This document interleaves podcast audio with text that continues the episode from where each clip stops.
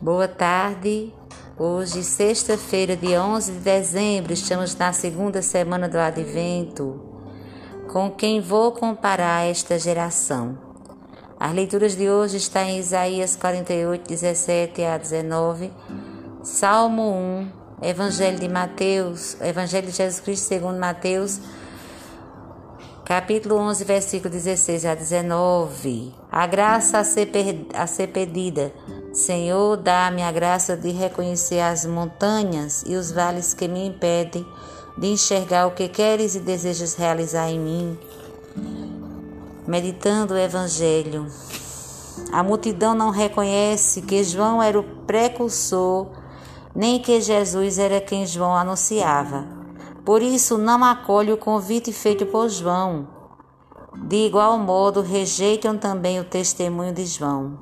A seta, despojado, bem como a atitude alegre de Jesus, tido por eles como aquele que come com os pecadores e publicanos.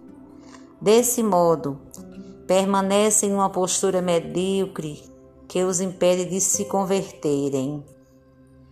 A verdadeira conversão exige uma atitude de uma tomada de atitude, uma decisão, uma adesão à palavra e ao convite de Cristo.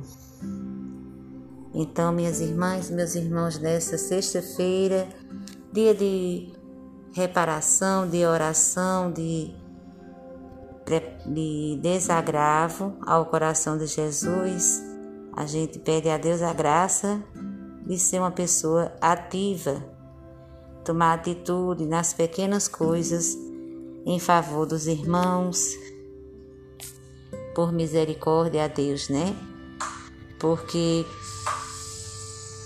a geração que a gente vê, as notícias que a gente tem são poucos, poucos animadoras, né? Então a gente se coloca nas mãos de Deus.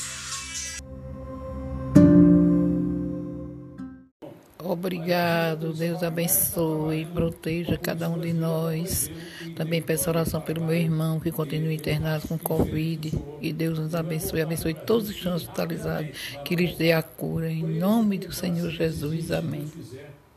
Para responder por esses crimes bárbaros que ele cometeu.